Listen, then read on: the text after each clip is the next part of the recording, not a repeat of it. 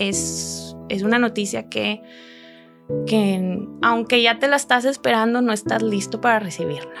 No, no hay nada te va a preparar para eso. Mi primera reacción fue decirle, o sea, ¿cómo le puedes hacer eso a mis papás? Fue lo primero que le dije. ¿Cómo si te han dado tanto, tanto, tanto? Porque terapias, todo, ¿qué necesitas? Esto, demás. O sea, el plan de mis papás siempre fue que este niño salga adelante. Si uno está batallando, siempre buscar ayuda. Siempre va a haber alguien que te pueda ayudar.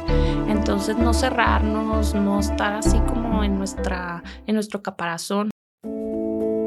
El duelo y la pérdida pueden ser complicados al desconocer el camino y las herramientas necesarias para sanar y sobrellevar una vivencia tan fuerte a algo tan natural.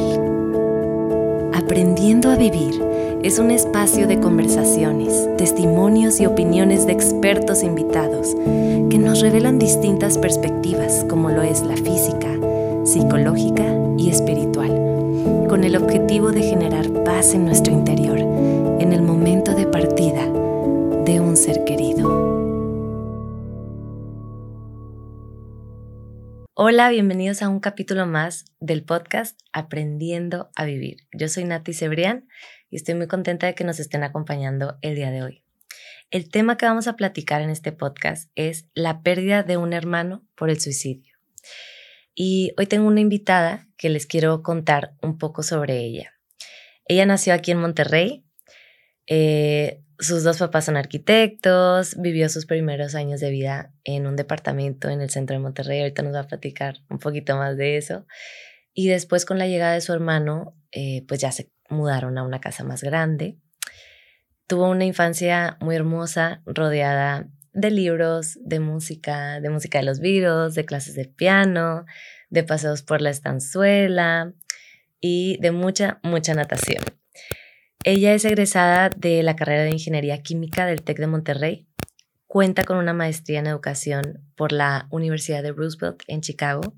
Actualmente es fundadora de una comercializadora de filtros para aire y con esos ingresos de las ventas apoya a programas de reforestación en Estados Unidos. De hecho, ella vive actualmente en los suburbios de Chicago con su esposo, sus dos hijas y un gato. Y pues bueno, le encanta cocinar, le encanta hornear, ir a conciertos, a musicales, em, jugar juegos de mesa, pasar tiempo con la familia.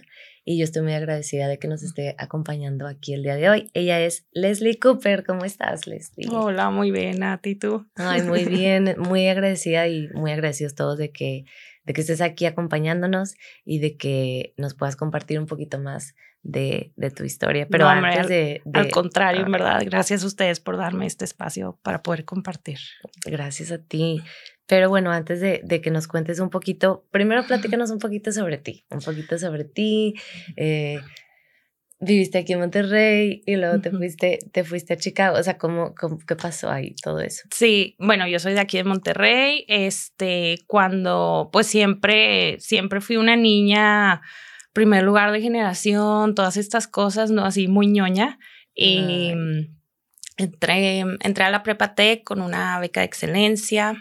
Y luego estudié ingeniería química, siempre tuve este como que quiero salvar al mundo y el medio ambiente, entonces por eso entré a ingeniería química, ¿no? Aparte me encantaba la química.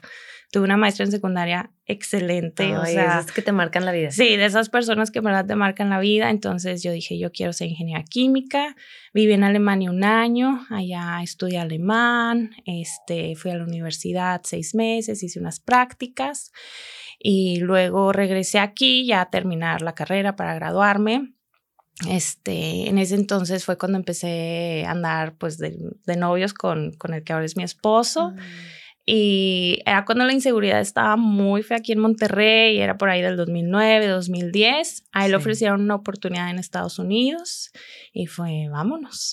Entonces, ajá, sí, la verdad es que teníamos muchos años de ser amigos y de conocernos, entonces fuimos novios solo dos, tres años más o menos, este, dos años de hecho, pero fue de, vámonos a Chicago, sí, y nos casamos y, y nos fuimos para allá y estamos allá desde el 2011 Y la verdad es que felices, felices, súper padre, nos hemos hallado ya muy bien, tenemos un grupo grande de amigos, o sea... Es que ya llevas mucho tiempo allá. Ya llevamos mucho tiempo allá, sí. Y pues sí, o sea, es, es, un lugar muy bonito para vivir, para crear familia y estamos pues muy contentos allá. Dices que las afueras de, o sea, como que, ah, no, los suburbios. Los suburbios de Chicago, sí, está como a 40 minutos de la ciudad. Entonces está muy padre porque pues tienes toda la comodidad y tranquilidad del suburbio, o sea, no le echamos llave al carro, a veces ni cerrábamos la casa, o, sea, demasiado tranquilo.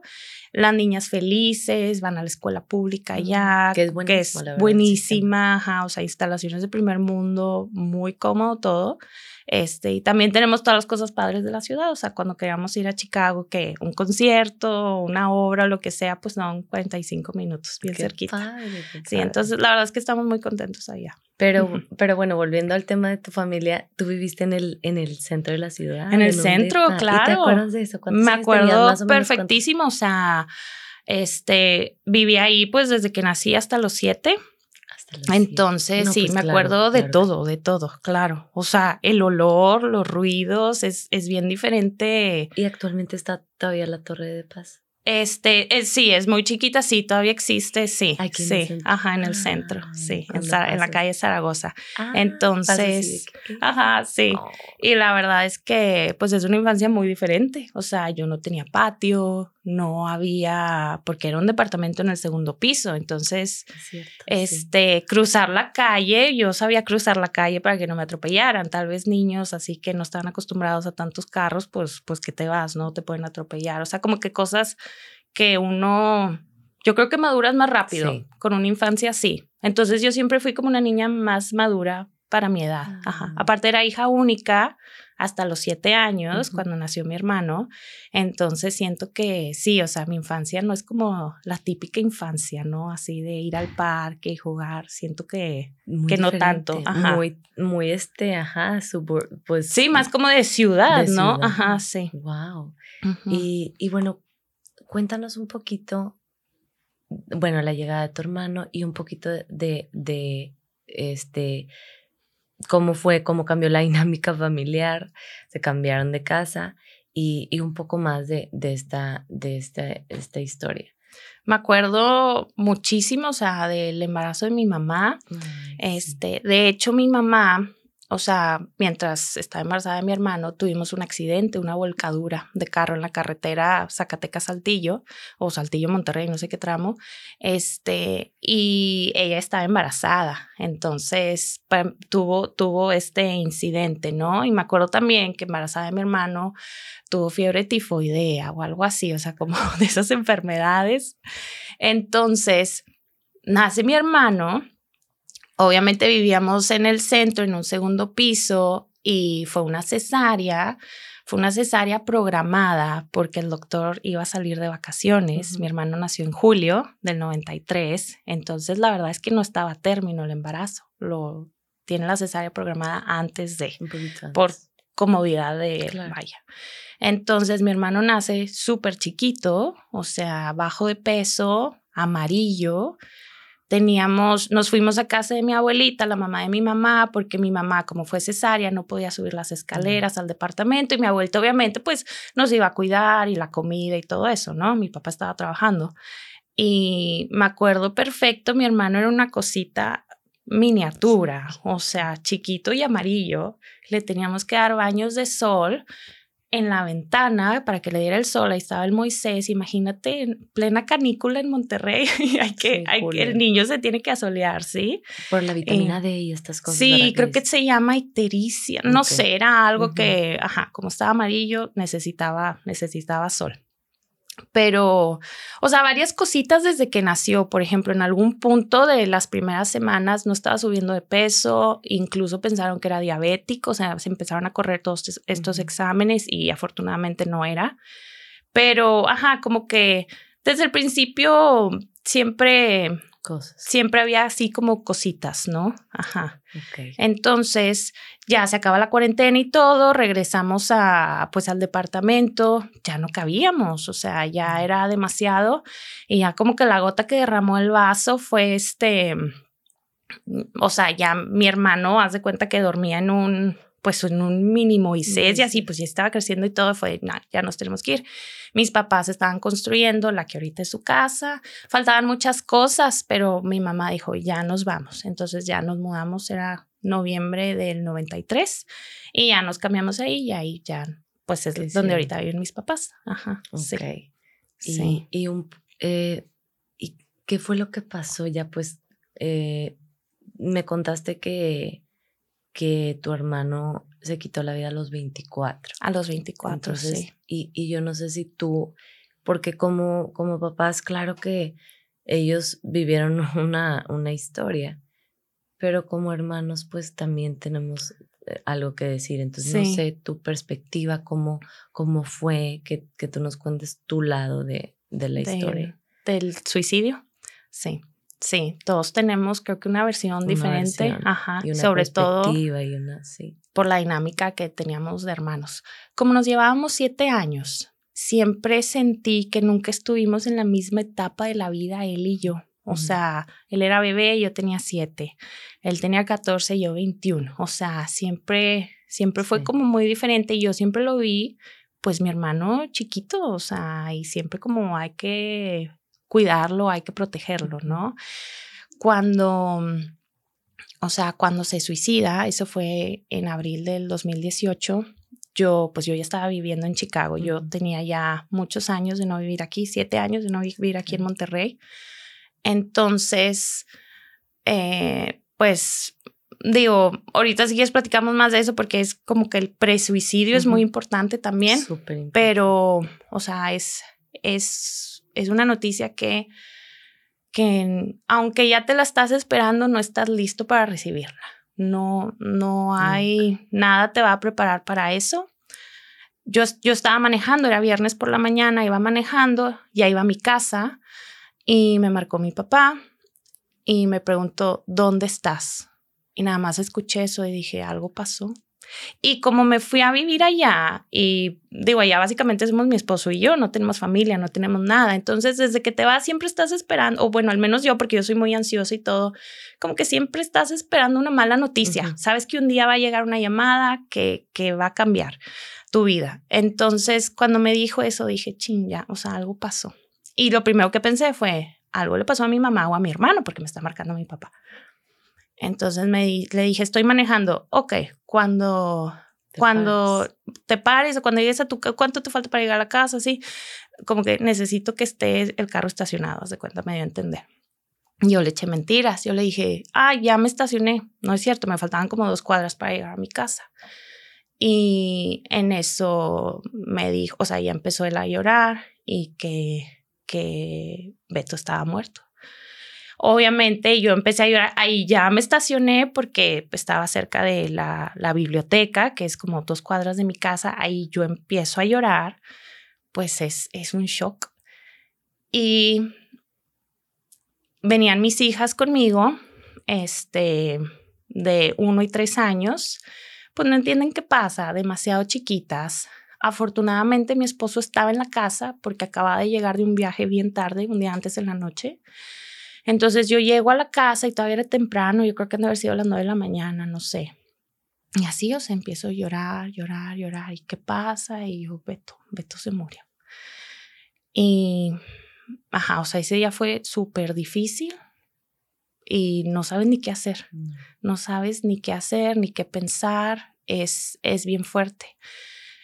Y yo no entendía, o sea, primero fue se murió, pero luego, o sea, entendí que había sido un suicidio, o sea, que lo encontraron en su cuarto. Era, pues ese día, o sea, mis papás acostumbrados, él estaba en ese entonces estudiando su carrera, este, ingeniería en tecnologías computacionales en el TEC de Monterrey, y mi papá se asomó y vio que el carro seguía ahí, que no se había ido todavía a clases. Entonces empezó a tocar la puerta, Beto, Beto, no abría y estaba cerrada con llave. Y nosotros nunca cerramos las puertas con llave. Entonces ahí a mi papá ya se le hizo raro. Entonces tuvo que quitar la puerta. Él se dedica a las puertas y su, su vida y todo es instalar puertas. Tuvo que quitar la puerta del cuarto y lo vio ahí, se había ahorcado con un, pues ya no, no sé porque nunca, como que hay versiones, ¿no? Entonces no sé si fue una correa de perro o un cinto, pero algo similar. Eh, lo amarró a la, a la ventana eh, y como que pues se tiró, hace cuenta, se ahorcó ahí en su cuarto. Entonces, la verdad es que yo no sé cómo mis papás, o sea, cómo sobrevivieron vivir esa escena de entrar los dos, porque obviamente cuando ya entraron, pues ya hay demasiado caos de que ya estás así como que, ¿por qué no está abriendo? ¿Qué está pasando? Hay algo ahí, ¿qué, qué pasa? ¿No? Y verlo en este estado, o sea, es algo que, pues, de pesadilla. O sea, ¿cómo, cómo ves eso? Sí. sí, me, puedo solo imaginar. Claro. Lo, lo, lo impactante.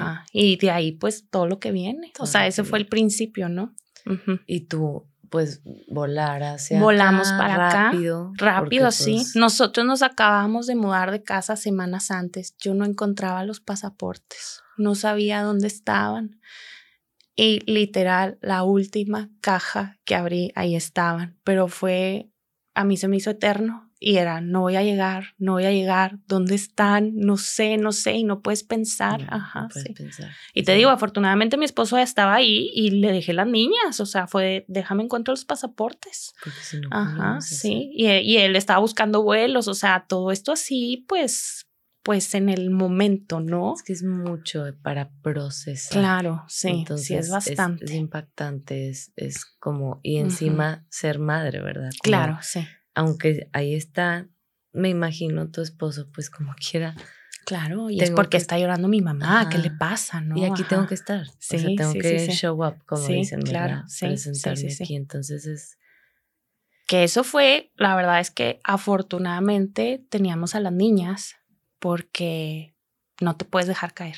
O sea, son un motor. Entonces, te, te, empujan, o sea, es, no, no, no se me puede venir abajo el teatro, o sea, tengo que seguir y es un día más y un día más y me tengo que levantar. Porque y, ellas claro, claro. y te necesitan. Y también le ayudo a mis papás porque volamos aquí al otro día, el sábado temprano, este, mis primos que se la rifaron, la verdad, o sea, el apoyo de la familia y amigos, increíble y fueron por nosotros al aeropuerto, nos llevaron directo a las capillas, este, ahí pues obviamente estaban mis papás.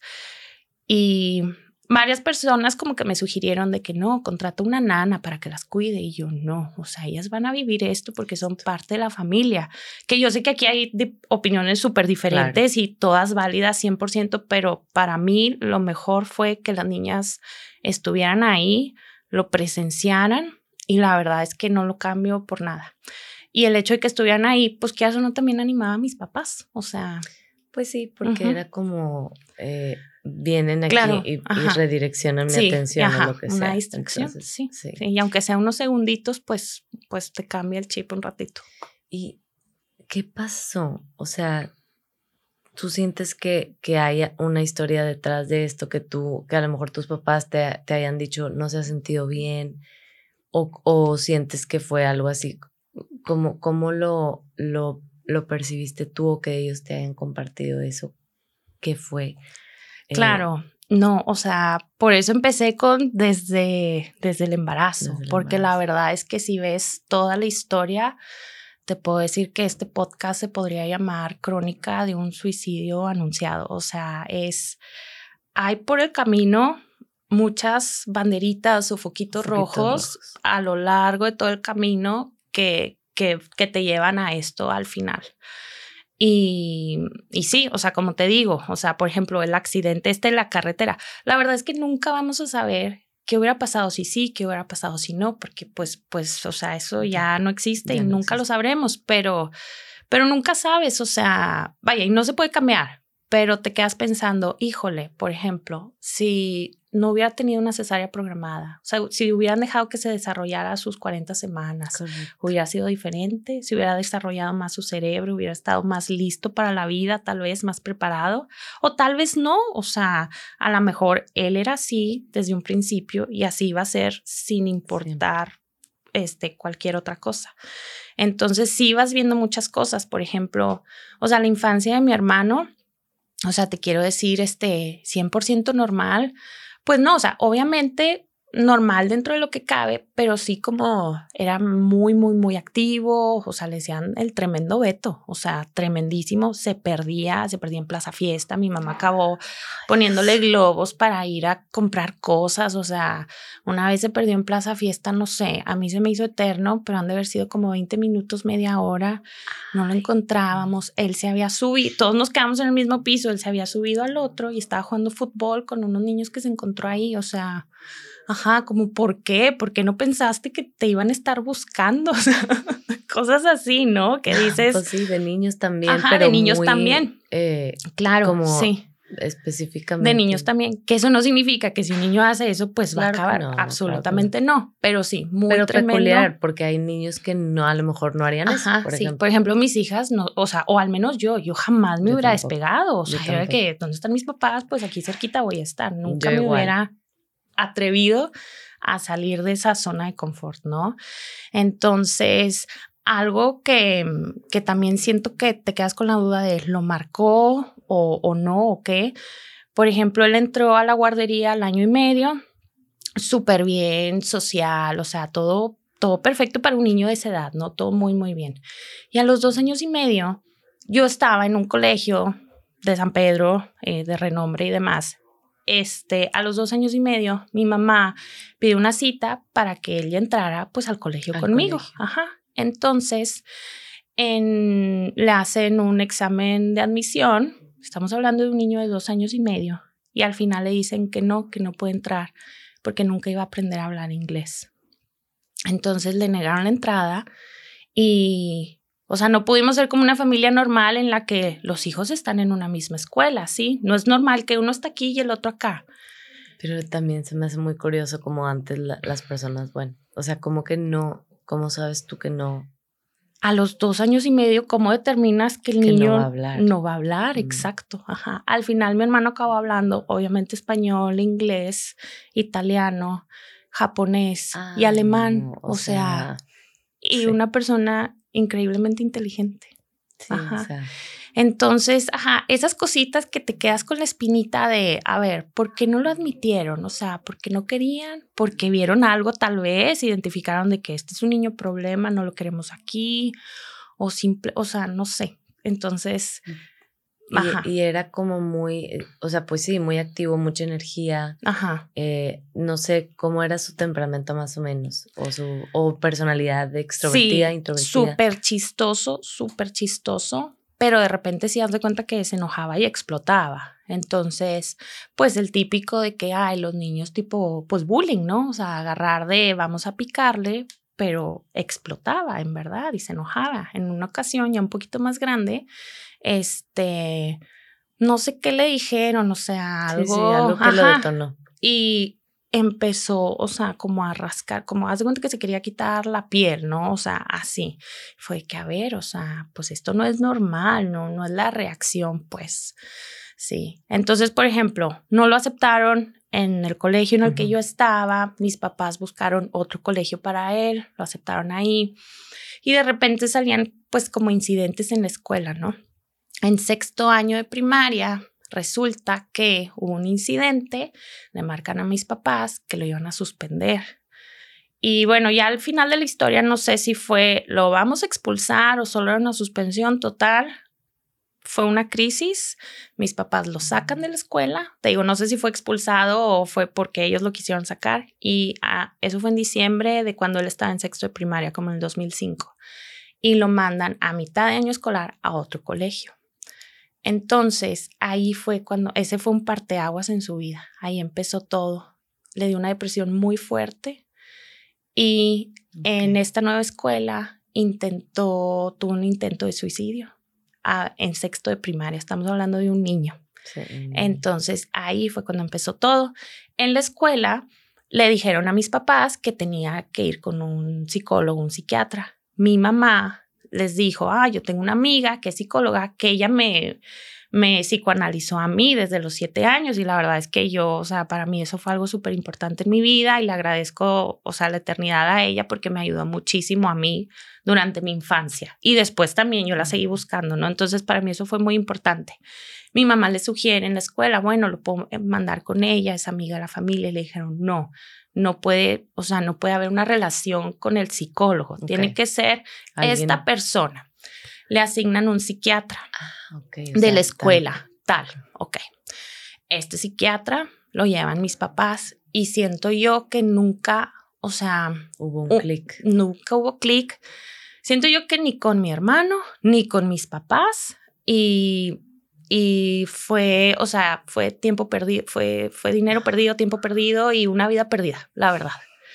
O sea, todo este tiempo con esta persona no, nunca, nunca se vio una mejoría. O sea, de repente sí, pero mínima, mínima. Lo medicaron, le dieron, o sea, cuando empezó en sexto primaria a ver a este psiquiatra, lo medicaron, o sea, le dieron anticonvulsivos, antipsicóticos y antidepresivos. Okay. Eh, iba a terapia, obviamente, pero, o sea, siento que, que no, o sea, nunca, nunca funcionó. Nunca se buscó o no, bueno, no sé, a lo mejor sí se buscó, pero, pero no hubo como, vamos a intentar con otra persona, otro tratamiento. Mis papás sí llegaron a ir con él a decirle así como que, a ver, o sea, no nos está gustando esto. Y esta persona les dijo, su hijo es un suicida y se va a matar. Ah, así. Así. Ay, es que cómo, cómo puede ser, ¿verdad? Que existan personas. Claro, claro. O sea, cero tacto, cero profesionalismo. Entonces, imagínate que te digan eso de tu hijo. O sea, es, no sé si procede una demanda en esos casos o algo así, o sea, de verdad. Es surreal, o sea, ¿cómo? ¿Cómo? Hay maneras, o sea, tal vez sí detectó de esta, esta persona es altamente suicida, pero es, oye, por lo mismo que, que tiende a esto, pues vamos a llevar a cabo este plan de acción. No queremos que llegue a ese punto. ¿Qué vamos a hacer? Y no, o sea, nunca, nunca hubo ese clic con nadie. Entonces, mi hermano lo siguió viendo. Creo que en prepa, él entró al CIDEB en la uni y creo que en prepa lo dejó de ver. Este, y bueno, pues ya era más maduro él y todo y diferente, ¿no? Entonces, después en carrera, eh, haz de cuenta que entró a carrera y así reprobaba, reprobaba la misma materia. Y te estoy diciendo que mi hermano súper inteligente. o sea, no lo digo porque es mi hermano, en verdad, muy, muy inteligente. Y así, por ejemplo, física remedial la llevó tres veces. ¿Qué dices? No, o sea, no es normal. No es normal. No es normal que alguien lleve la misma materia tres veces. O sea, algo está pasando aquí. Y yo como tenía pues como un background de educación y siempre di asesorías a niños y así, o sea, yo veía y yo decía, es que, o sea, aquí hay algo que no hace clic, no tiene sentido, hay, hay, hay algo, hay un problema, ¿no? Pero mm, en el TEC, o sea, siempre reprobaba unas materias, siempre, estaba así como que en el limbo y yo le decía, es que, yo te ayudo, o sea, ¿qué te falta? Yo te ayudo con lo que necesites, asesoría, ¿qué, qué te puedo ayudar? Sobre todo en el tronco común, digo, cosas de computación tal vez pues ya no, pero pues matemáticas, física, química, todas esas, así, yo te puedo ayudar y no, no, todo así. O sea, cero comunicación. Se notó mucho cómo él así, o sea, se aislaba, se retraía, no quería platicar con nadie, o sea, era, era bien difícil, se convirtió en una persona sumamente difícil, difícil de tratar el día a día. Ok. Bien difícil. y todo esto eh, o sea, como actitudes depresivas, o sea, como, como realmente. Porque, ajá, depresivo, porque aparte ese fue su diagnóstico. O sea, en sexto el diagnóstico. fue depresión. Ese era. Y pero, pero a causa de una, de una segregación, o sea, todo esto a causa de que también fue muy severo el, el ese cambio, ajá, ese cambio. Entonces aquí es donde entra otra vez la pregunta, ¿no? Que siento que son un millón de preguntas en toda su vida. El, de que, ¿y si esto? Ajá, o sea, si ese colegio hubiera llevado bien la dinámica con los alumnos y ese incidente no hubiera ocurrido, se hubiera evitado todo esto, o sea, no hubiera caído en esa depresión. Digo, a lo mejor él era una persona depresiva, o sea, que, que iba a atender en algún punto de su vida, pero tal vez no tan marcada, no sé, o sea, te quedas con, con esas dudas, ¿no? Sí, porque también eh, los colegios, digo, es, ahorita hay más información, también. pero, y yo esperaría que todos eh, se, como se subieran al barco, ¿verdad? De una educación más completa. Pues más basada en, en conexiones, en vínculos. Claro. En, en, en inteligencia emocional, claro. en inteligencia emocional, donde la parte cognitiva es muy importante. Sí, sí, sí. Pero creo que tiene más peso la parte emocional. Claro, Entonces, yo creería que a, este, a estas alturas hubiera más eh, conciencia de eso. Porque yo creo que ellos no saben, no se dan cuenta de lo impactante y potente que puede ser. Eh, y, quisiera decir, no es que eso fue lo que causó, o sea, son una serie de cosas, pero es un niño. Es un niño. Entonces, es buscar la forma de cómo si no el... Exacto. Te Sí, cómo beneficiarlo, cómo, a ver, necesitas esto, cómo te, cómo te puedo ayudar, ¿verdad? es, es, dar ese apoyo y no el, a ver, esto está causando estos conflictos aquí, va y te voto, o sea, desechables. Desechables. Desechables 100%. Entonces sí, como que eso me, eso me, me llama mucho la atención y también me duele como que, claro, claro, claro. que por eso despierta en, en uno, pues no me, no, no, no me aceptaron, no soy, no soy suficiente. O sea, claro, son muchas cosas las que vienen Y sobre todo esa edad, es una edad crítica en la que estás, pues no eres ni niño ni adolescente ni nada, estás buscando tu identidad y todo, y el que tengas una etiqueta de no puedo estar aquí en este colegio, me rechazaron, me sacaron, o sea, ¿cómo te cómo te has de sentir? Y llegas a un lugar donde obviamente pues todos son amigos de, no sé, seis años y llegas tú a la mitad de que, ¿por qué estás tú aquí? ¿De dónde saliste? es bien difícil y adaptarte a todo eso, o sea, en verdad es una situación muy complicada que una persona de esa edad no, no tiene la mm. capacidad suficiente para lidiar con eso. Para lidiar con eso, sí. Y yo sí siento que el sistema educativo y también el de salud le falló a mi hermano. Le falló y bastante. O sea, no, no es posible que no se hubiera detectado, que no se le hubieran dado los apoyos y, y así se fue, o sea, se fue haciendo como una bolita de una nieve. Cadenita. Una cadenita. Ajá. Y para cuando llegó ya al bueno, se graduó de esta escuela, entonces para cuando llegó ya al CIDE, sí. ya a lo mejor este es ahí ya todos son nuevos. Exacto, eso, ayuda mucho. Que, que en esta escuela en la que estuvo, la verdad es que sí hizo amigos, o sea, sí, sí se logró, pues. Entonces sí, y de hecho, pues amigos que perduraron, o sea, hasta el final. Este, hizo muy buenos amigos ahí, se va al CIDEV y eso es lo padre de la prepa, que empiezas desde cero, y todos son nuevos y sí, hay uno que otro que se conoce, pero, pero todo es nuevo, también ya vas como un poquito más maduro y es más fácil este, pues... Eh, pues navegar en esta, nueva dinámica. Es más fácil navegarla. Aún así, estoy, estoy este, imaginando que, pues como quiera, traes, traes cargas. Entonces, sí. Pues sí, o sea, es difícil llegar a este nuevo ambiente, a una nueva dinámica y, y aparte la etapa, porque la etapa es, o sea, es, es compleja. Entonces, de, de, la adolescencia, de, luego preadolescencia, luego adolescencia, luego como que adultez, este, es difícil. Entonces, em, yo, yo creo que, eh, o sea, no, no, puedo imaginar también tus papás como y lidiar con eso todos los días y el, el como una preocupación constante. Claro, claro, claro. Ajá, sí. O sea, para mis papás, en verdad, todo esto yo siento que ha de ser pesadísimo, o sea, muy pesado. Porque te digo, o sea, en prepa yo siento que sí como una mejoría por ahí, pero luego ya en carrera que empezó a reprobar, reprobar, reprobar. Y luego llegó un punto en el que ya estaba condicionado. O sea, creo que si ya cumpliste con la mitad de tu plan académico, ya no te pueden correr. Como que quédate aquí de dinosaurio hasta que lo acabes, pero ya tienes la mitad y aquí le sigues. Bueno, creo que así era. Entonces, él todavía no completaba la mitad y seguía reprobando y reprobando. Entonces, ya estaba en un programa de apoyo, bueno, que al menos sí detectaron de, a ver, esta persona necesita ayuda, está pasando esto.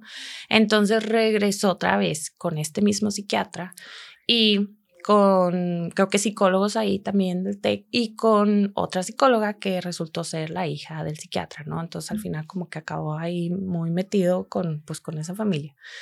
Y mm, haz de cuenta que o sea, estuvo, no sé si uno o dos años en este programa de ayuda que lo apoyaban con asesorías para las materias en las que iba mal, también tenía como clases de, pues, de emociones, inteligencia emocional, todo esto. Y ahí yo siento que tuvo una etapa como más lúcida, más, estaba medicado de otra vez, entonces se notaba luego, cuando estaba medicado y cuando sí se estaba tomando los medicamentos. Era una persona más fácil de lidiar con, o sea, con él, era más alegre. Si no se los tomaba, o sea, te das cuenta en la mañana de, hey, no te lo has tomado, tómatelo. O sea, ajá, porque así tipo la mala cara, no querer hablar, la actitud, la actitud fatal. Entonces, siento que sí hubo una etapa buena en la que estuvo muy apoyado y él mismo, o sea, platicábamos, o sea, regresamos a platicar, mm, que teníamos una relación muy bonita, la verdad. Pero cuando él estaba en su estado muy depresivo, era imposible, era imposible llegar a él, aunque quisieras.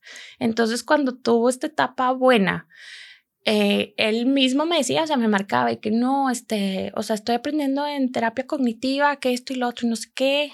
Y es que como tengo trastorno obsesivo compulsivo, pues hago estos rituales pero estoy aprendiendo maneras de, de, quitármelos, o sea, como que muy abierto. Y consciente de algunas cosas. Y consciente, y como yo dije, está con ganas, o sea, le está echando ganas, ya sabe qué está pasando, porque también ese es un punto muy importante, ¿no? O sea, llegar, llegar al punto en que dices, ok, yo tengo este problema y esta enfermedad, ¿qué tengo que hacer? Porque pues no puedo vivir así, o sea, tengo que hacer A, B y C para funcionar normal. Entonces yo siento que estaba como que llegando ahí, más o menos. Okay. Pero luego se vino abajo. O sea, se vino abajo y fue una cuestión, yo creo que los últimos dos años de su vida, yo creo que fueron súper difíciles para él. No más, o sea, yo creo que los últimos tres, al menos tres, tres, cuatro años de su vida han de haber sido un infierno. Una vez tuve con él una plática, o sea, te digo, yo ya viví en Chicago, vine para una Navidad, estaba embarazada de mi primera hija, y fue que, ah, vamos a McAllen, no me acuerdo de dónde, ¿verdad? Vamos, vamos al shopping. Fuimos y, este, pues yo me quedé en un cuarto con mi hermano, ¿no? O sea, cada quien ahí en su cama, este, mis papás estaban en otro cuarto y ahí andaba otra vez como de bajón, ¿no? Depresivo. Entonces, yo sabía que él había hecho servicio social aquí en un lugar de Monterrey y lo habían corrido del, servicio social y nunca supimos por qué. O sea, el TEC no le quiso decir a mi mamá por qué. Entonces yo dije, ¿qué hiciste? O sea, me quedé pensando, ¿qué hiciste tan grave, tan fuerte? para que no nos quieran decir las razones por las cuales te corrieron. Entonces, eso a mí me causó muchísimo ruido y seguía con reprobando materias y demás. Entonces, ese día dije, aquí estamos los dos solos. dije, o sea, ajá, en confianza. Y, y, dije, ¿por qué? Entonces yo empecé, ¿qué está pasando? O sea, ¿por qué estás reprobando todas las materias? ¿Por qué te corrieron del servicio social? Como que dime qué onda, o sea, y también cómo te puedo ayudar.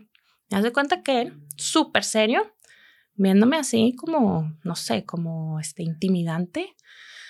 Y me empezó a decir que, o sea, me cambió el tema y me empezó a decir, yo ya, o sea, yo ya hice mi plan, ya compré la gasolina, yo ya me voy a, yo me iba a quemar, así, autoencender.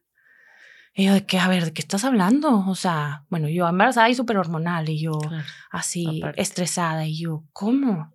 Sí, sí, o sea, ya, ya compré la gasolina y todo. O sea, yo me voy a matar, hace cuenta.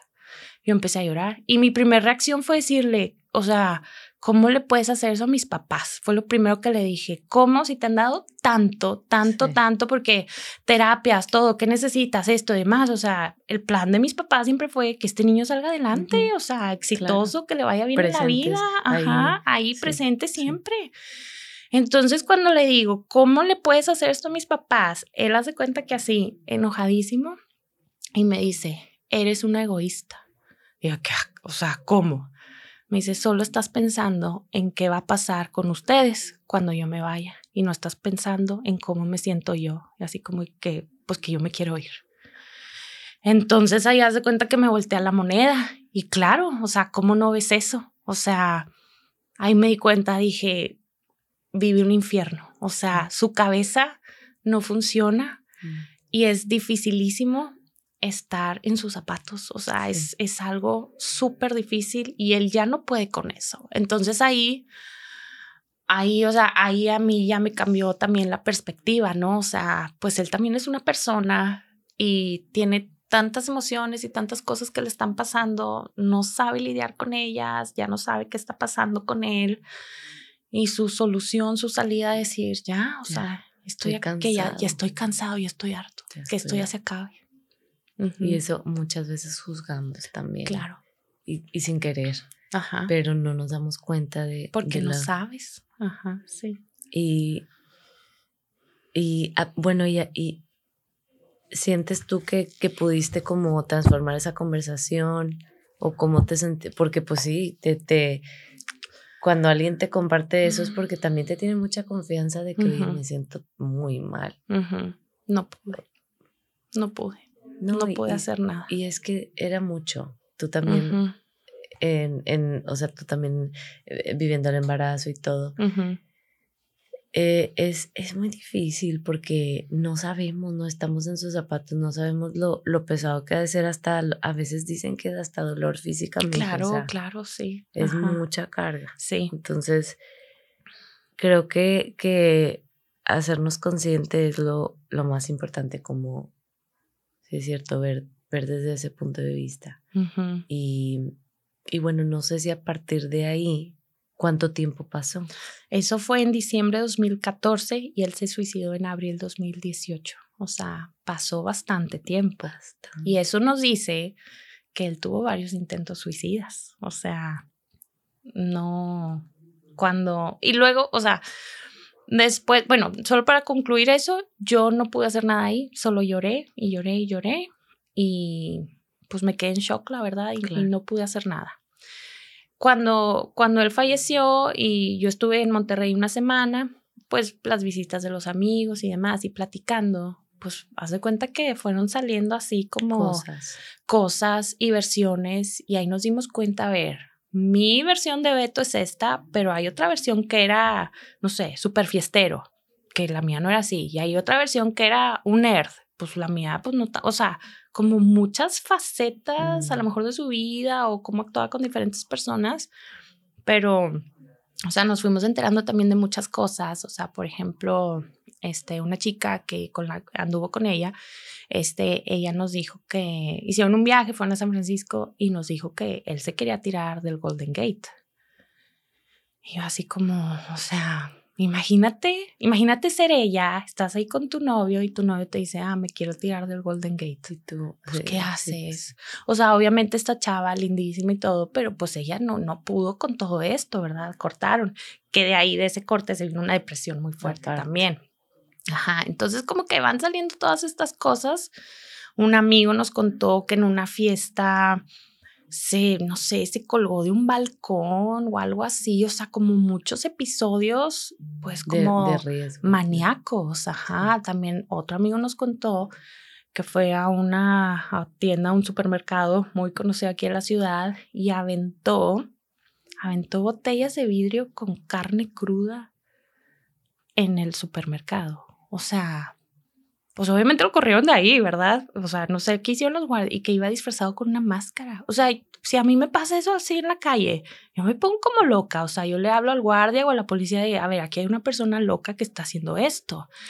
Entonces, o sea, ahí, ahí vas atando cabos, no tenemos una opinión profesional ni nada, pero este, porque pues no soy psicóloga, no soy psiquiatra, ni estudié medicina, pero te vas dando cuenta que, a ver, o sea, lo diagnosticaron con depresión, pero yo creo que al final, ah, porque también luego me contaron que, que escuchaba voces y como que veía cosas, entonces ya dije, a lo mejor tenía esquizofrenia, a lo mejor tenía un trastorno bipolar y tenía sus episodios maníacos y depresivos muy marcados, claro. De, Ajá, y de bajón. Y de, sí, sí, sí, sí. Entonces, o sea, tal vez su diagnóstico fue evolucionando, no se detectó el cambio, no se hicieron los ajustes, tal vez necesitaba otro tipo de medicamento, otro tipo de terapia para, para ese periodo y, y no se llevó. Y, y, ya no era cuestión de, o sea, nunca fue cuestión de recursos, de no, no te podemos pagar el doctor, no, ya era cuestión, él ya no quería ir.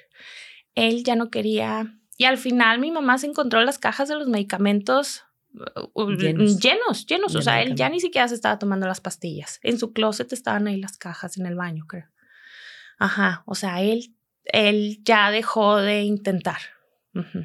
Y yo creo que así estuvo varios años varios al final. años.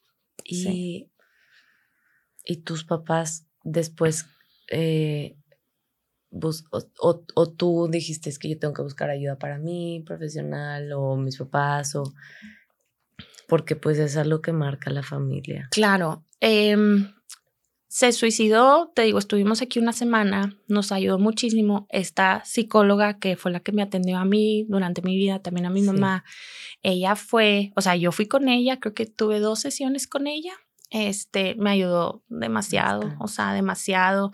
O sea, ella, ella me dijo, no bus porque obviamente pasas por muchas etapas, ¿no? Te sientes culpable, o sea, de no pude hacer ni esto, ni esto, ni esto, y tal vez eso hubiera ayudado. Y ella me dijo, no hay culpables, nadie es culpable, ni siquiera él es culpable. O sea, aquí no hay culpas, eso sucedió. Y también ella me dijo, fue su decisión, o sea, y hay que respetarla. Él lo quiso hacer. También me dijo, no es algo de la noche a la mañana que se le chispoteó y ocurrió, no. O sea, el suicidio es en la mayoría de los casos, no siempre, pero es planeado, o sea, tenía una enfermedad mental, claramente. Entonces, no es algo que, que ocurrió de un día para el otro y lo pudimos haber evitado así de, ay, no, ya va a ser hoy, este, no. Mm, digo, a lo mejor sí, no sé, si se hubiera ido al hospital o algo, pero, pero no, o sea, mis papás me dicen que una noche antes estaba ahí con ellos y se fue a dormir y ya. O sea, no hubo, no hubo nada, no hubo, una, no hubo nada. Este, entonces, yo fui con ella dos sesiones y luego ella después, este, en una vez nada más. Durante esa semana fue a la casa con nosotros a platicar, o sea, ahí con, pues con todos, como mesa redonda, de cuenta, que ayudó también muchísimo. O sea, el que, el que un profesional de la salud te diga, a ver, o sea, no hay culpables. Híjole, sí. Eh, o sea, sí, sí te, digo, no que te haga sentir mejor, pero al menos ya no te, ya no te apachurra tanto. Ajá. Porque sí hay mucha culpa, sientes mucha culpa. Claro, y, y viniendo de alguien profesional, levanta un poco el juicio, levanta un poco como estas, sí, el juicio, la culpabilidad tan profunda. Sí.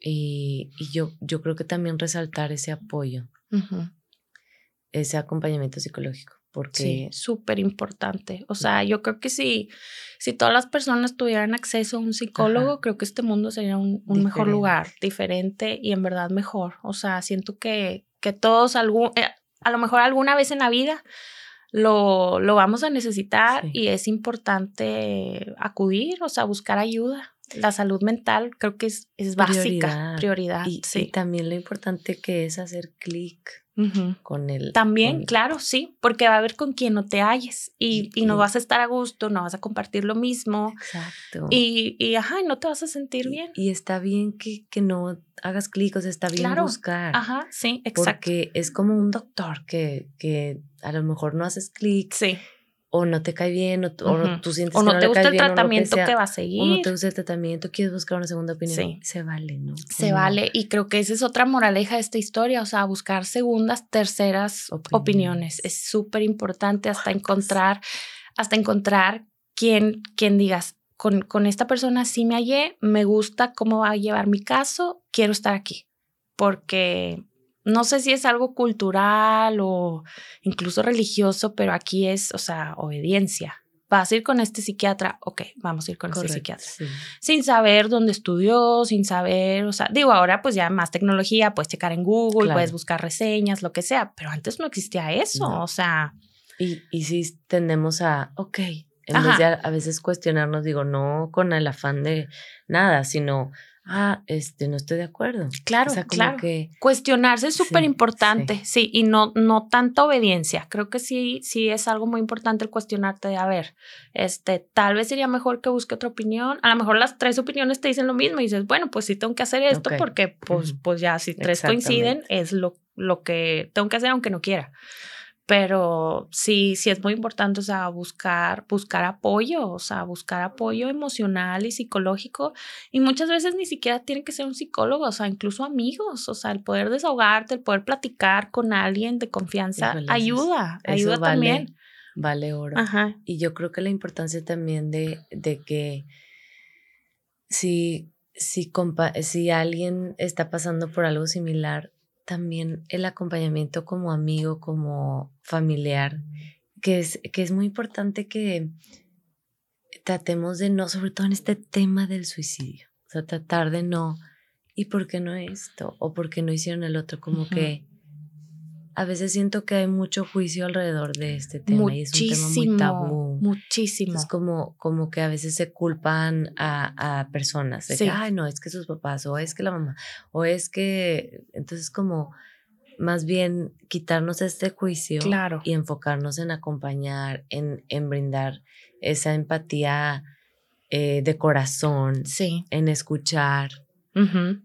No sé, 100%. o, no, sé cómo lo, lo vivieron Sí, como lo viví yo al menos, em, sí me tocó escuchar comentarios de, o sea, de, de, juicios que dices, no puedo creer que esta persona me esté diciendo esto, o sea, de, ah, es que tu papá les pegaba, ¿verdad? Y así como que para empezar, ajá, como que para empezar mi papá jamás, o sea, excelente persona, nunca nos pegó. Y otra así como que, ¿qué te lleva a pensar? Digo, sí, puede haber casos de, pues, de abuso infantil que, que acaban en suicidio, ¿verdad? Pero, pero ¿por qué haces ese juicio sin antes saber? O sea, ¿de dónde, de dónde, dónde están tus argumentos para hacer ese juicio de valor? En vez de decir, lo siento mucho, ¿qué necesitas? ¿Cómo te puedo ayudar? ¿O quieres platicar? Aquí, estoy. aquí estoy. exacto. Ajá, porque sí, muchas personas, o sea, opinan muchísimo sin saber y, y sí, ¿Y pues, te saca de onda. Te saca de onda y no nos damos cuenta que lastimamos cuando hacemos también, esos También lastimamos. Y también lastimamos cuando hacemos esos juicios, aunque sean mentales. No envíes esa, esa como esa energía. Sí, sí, sí, sí. Ahórrate eso y piensa cómo puedo yo ser de ayuda en este momento. Claro. Mi presencia aquí, aquí estaré. Sí, y me di cuenta, o sea, por ejemplo, las personas que en verdad, o sea, que dices, o sea, te apoyan incondicionalmente, así, apoyan y ayudan, ajá, sí, 100%, ajá. Y, y más o menos para ir cerrando, cuéntanos cómo está la situación ahorita, cómo sientes, cómo están tus papás, cómo estás tú, cómo, cómo lo recuerdan, cómo eh, lo honran, eh, su vida y, y, y, ahorita ya al final ya nos, nos, sí. nos dices lo que... Siento que para mí fue más fácil el como seguir con la vida porque yo físicamente no estoy aquí en Monterrey, no estoy en esa casa donde aparte se cometió el suicidio, ajá, entonces para mí es más fácil. Para mis papás yo veo que no tanto, sobre todo para mi mamá, o sea, yo a mi mamá sí la noto como que más tristona mi papá es adicto al trabajo y ese es su refugio, la verdad, y trabaja y trabaja y trabaja. Y por un lado digo, qué bueno, porque pues te pones a pensar en otra cosa y te despejas y no estás pensando en eso, ¿verdad? Entonces, siento que a pesar de todo, la han llevado muy bien mis papás y para, pues sí, o sea, te pasa algo así y te vuelves defensor de la causa, ¿no? O sea, yo cuando puedo, y la verdad es que fallo mucho en esto y, me gustaría, o sea, echarle más ganas y ser mejor, o sea, pero así de, oye, esta persona está batallando y demás, o sea, o sea, presente, ¿no? De que, ¿qué onda? ¿Cómo estás? Aquí estoy. Ajá, aquí estoy, ¿sí? Y, y, y yo tengo que trabajar más en eso, en tratar de buscar más a, pues a las personas que sé que, que están batallando ahorita con algo y darles como seguimiento, ¿no? Porque ese apoyo es muy importante mis papás adoptaron como una escuelita aquí en Monterrey y hicieron, pues es un saloncito como en honor a mi hermano y desde allá, desde la con la guardería de mis niñas cuando estaban más chiquitas hicimos un proyecto, donamos libros para la biblioteca, este material didáctico, eh, mi mamá se asegura, creo que es como una vez al año, van y dan unas clases de origami, pues apoyar a los niños de esta escuelita, no se puede más, o sea, a veces me encantaría que fueran así, este, pues más escuelas, más niños, pero con lo que se pueda, entonces, ajá, mis papás se cuenta que adoptaron esta escuela, este. Qué padre, como sí, en, honor a. Bueno. En honor a mi hermano, hay una placa, de hecho, en el salón y está su foto y su nombre. Eh, y ese, ese salón es en honor a mi hermano. Ese salón y Eso sí, o sea, la verdad es que se inauguró, vinimos a la inauguración y todo, ahí estaban mis hijas, ajá.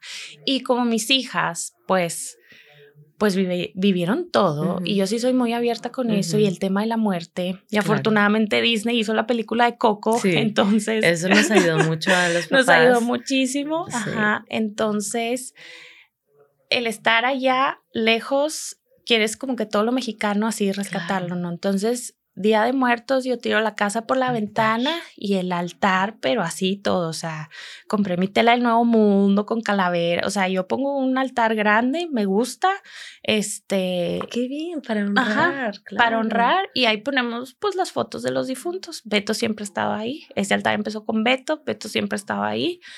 Y pues así, el, ¿qué le gustaba a Beto? No, pues los chocolates Kit Kats. Entonces, pues siempre hay unos chocolatitos para él o X, ¿no? O sea, algo que le gustara a Beto.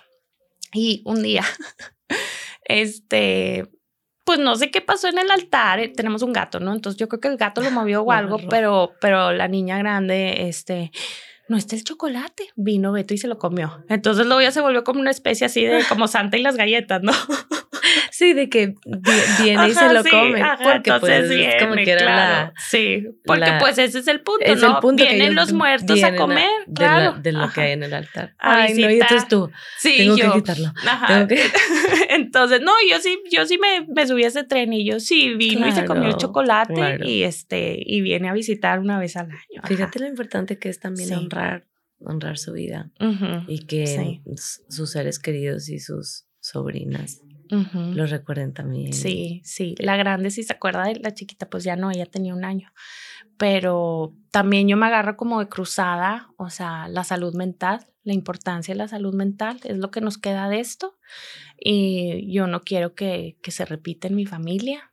Y para mí, o sea, pues es muy importante. Yo batallo mucho con mi hija mayor, o sea, muy ansiosa, muchas cosas. Entonces, o sea, yo, yo tengo ese pendiente, ¿no? O sea, que ella mentalmente esté bien a lo largo de su vida, que esto no vuelva a ocurrir.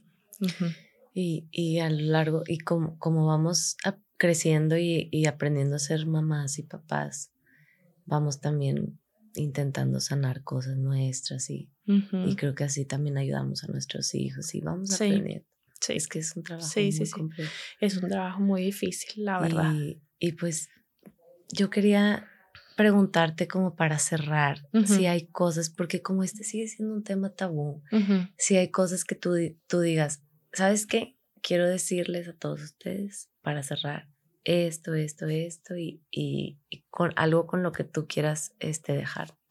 Yo creo que súper importante el buscar ayuda o sea, si uno está batallando, siempre buscar ayuda, siempre va a haber alguien que te pueda ayudar. Entonces, no cerrarnos, no estar así como en, nuestra, en nuestro caparazón, o sea, hay que buscar ayuda cuando la necesitemos porque siempre va a haber alguien que te pueda ayudar con lo que sea. Ver siempre como mamás y como papás, creo que, o abuelos, ver es muy importante siempre estar monitoreando a los niños su salud mental, porque ahí empieza, ahí empieza y es importante estar presentes y siempre monitorear la salud mental de los chiquitos para que ellos crezcan y, y, se vayan encarrilando bien en el tema de salud mental, creo yo. Y obviamente, pues pues estarnos monitoreando los unos a los otros, o sea, con los adultos mayores que pueden estar más solitos, o sea, visitarlos, la llamadita, lo que sea, o sea, siempre estar muy presentes con, con todos los que nos rodean, nuestros familiares, amigos, seres queridos, asegurarnos que, que mentalmente todos estén bien, porque yo creo que a todos nos pasa, o sea, por cuestiones de trabajo, de dinero, o sea, llegamos a un punto en que... de mucho, de mucho estrés, que, que mentalmente no estamos tan bien y el simple hecho de poder platicarlo con alguien y decir, oye, es que no manches, o sea, ahorita me está pasando todo esto, ¿verdad? alguien que te escuche, te desahogas y que te diga, vas a estar bien, o sea, ¿qué es lo peor que puede pasar? Bueno, pues que no te alcance una quincena, no sé, vas a estar bien. O sea, el saber que que puedes respirar y que tienes como una red de apoyo es muy importante. Entonces, sí, o sea, si puedo dejarle algo a alguien es, vean los focos rojos, no se los tomen de, ah, no es nada, no, o sea, chequen, chequen muy bien con, con sus familiares y amigos, que esos focos rojos no, no se vuelvan más grandes y que se, pueda, que se puedan evitar los suicidios. Es algo súper difícil. En el caso de mi hermano, no sé si se hubiera evitado o no, o sea, era muy complejo pero tal vez se pudo haber alargado su, su, su vida o su calidad de vida. Sí, a lo mejor eventualmente lo iba a hacer, no sé, pero a lo mejor hubiera vivido más años. Ajá. Entonces, sí, siempre checarnos, este, que, que todos estemos pues en un, en un estado mental no, no muy mal, o sea, que tratar de... Que nos apoyemos, como dices tú, este, que nos escuchemos, que, que dejemos el juicio, que también como esta cultura de, de que somos suficientes, de que... Claro, claro. De que así como somos, valemos. 100%. Mucho. Entonces... Y no te tienes que comparar con nadie más. Mi hermano se comparaba mucho conmigo. cero necesidad, cero. O sea, ¿por qué y para qué? No había necesidad de comparación. O sea, él era único, irrepetible y era suficiente. Es que vivimos en esta cultura que así es. Sí. Entonces, como abrir los ojos a eso, em, reflexionar. Claro. Reflexionar, reflexionar, porque es la cultura de la comparación. Sí. quién es mejor que yo, quién tiene más. y más en Monterrey. O sea, yo que vengo como con otros ojos, llego aquí y, dices, todavía sí. Y digo, no, y a veces siento que hasta peor, o sea, y, y es bien difícil sobrevivir en un ambiente así es muy difícil. Y no es la primera persona que lo, que, de, de quien lo he escuchado. Es una ciudad este, difícil. ajá, es una, es una jungla. Y, Sí, como una jungla y a veces, a veces hostil, a veces no, ¿verdad? claro, claro. Ajá. Pero hay que como abrir los ojos a esto y, y esto que es colectivo. Sí. Em, y podríamos seguir hablando y hablando y hablando. Ay, Lili, yo te agradezco mucho que, que nos hayas venido aquí a compartir algo tan, tan difícil y doloroso, pero yo, yo agradezco mucho tu tiempo y, y, yo quiero decirte que tú fuiste la hermana que tenías que ser y, y, hiciste lo que tenías que hacer y estuviste ahí. Y nadie puede ocupar ese lugar más que tú. Gracias. Pues, nunca va a haber una, una hermana. Es, es un, un, lugar irreemplazable. Entonces, estuviste ahí. Y yo, yo quiero pensar que él, él supo que ahí estabas. Entonces, gracias por, por venir a, a contarnos esto, a abrirnos los ojos, a, hacernos cuestionarnos cosas, reflexionar, pensar.